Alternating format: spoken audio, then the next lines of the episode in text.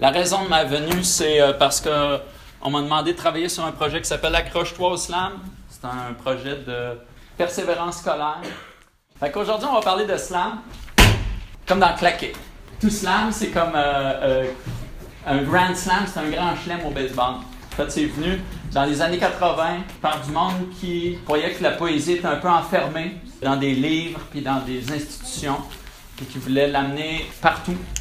Donc, il y a un gars qui s'appelle Mark Kelly Smith, un gars de la construction, qui avait soumis plein de poèmes partout dans des maisons d'édition pour pouvoir publier ses livres, qui ne se retrouvaient jamais publiés.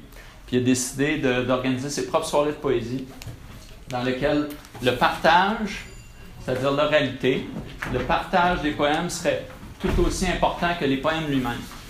Il a appelé ça slam justement parce que pour lui, la poésie, c'est aussi fort que quand il y a comme un coup de circuit dans un arène de baseball. Je sais que c'est plus le, sport favori euh, en Amérique, mais quand il y a un coup de circuit, tout le monde se lève, ça crie, euh, ça tire son popcorn ou euh, son hot dog au bout de ses bras.